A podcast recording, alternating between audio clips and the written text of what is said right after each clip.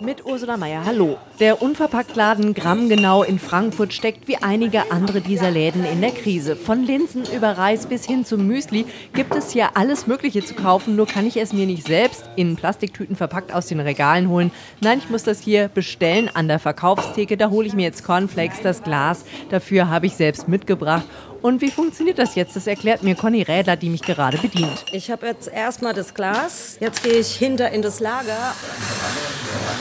Nachdem ich das gefüllt habe, hätte ich jetzt hier 140 Gramm Cornflakes für den Preis von 1,54 Euro. Der Unverpacktladen ist ja hier gewissermaßen plastikfreie Zone. Selbst Rapsöl, Spielmaschinen, Tabs oder Klopapier muss ich hier irgendwie ohne Plastik nach Hause bekommen. Was gut für die Umwelt ist, ist für mich natürlich auch ein bisschen gewöhnungsbedürftig. Und weil ja zum Beispiel Apfelessig oder Kichererbsen oder Linsen hier auch meistens Bioqualität sind, ist die Ware halt oft auch ein bisschen teurer, als man es jetzt so vom Discounter kennt. Ist das ein Problem, wo jetzt generell auch so viel teurer geworden ist die letzte Zeit? Also schreckt die hohe Inflation die Kunden auch ein Stück weit ab?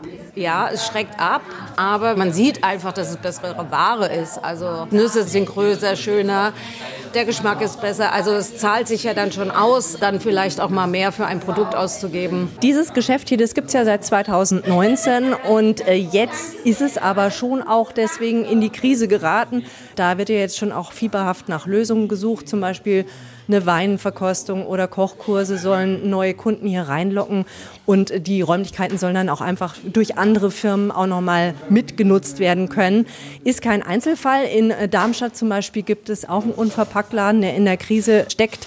Würden solche Geschäfte eingehen, wäre das aber für Kunden auch ein großer Verlust. Auf jeden Fall. Also wir haben hier bestimmte Sachen eben eingekauft und waren da auch froh, dass man eben sowas wie Nudelpackungen nicht mehr in Plastik kaufen musste. Also ich fände es auf jeden Fall schade, weil dann muss ich wieder zurückgehen auf das, was ich ja nicht mehr will. Alles in Plastikverpackung kaufen. Trotz all der Probleme vom Land Hessen wird es wahrscheinlich erstmal keine finanzielle Unterstützung geben. Ursula Mayer, Frankfurt am Main.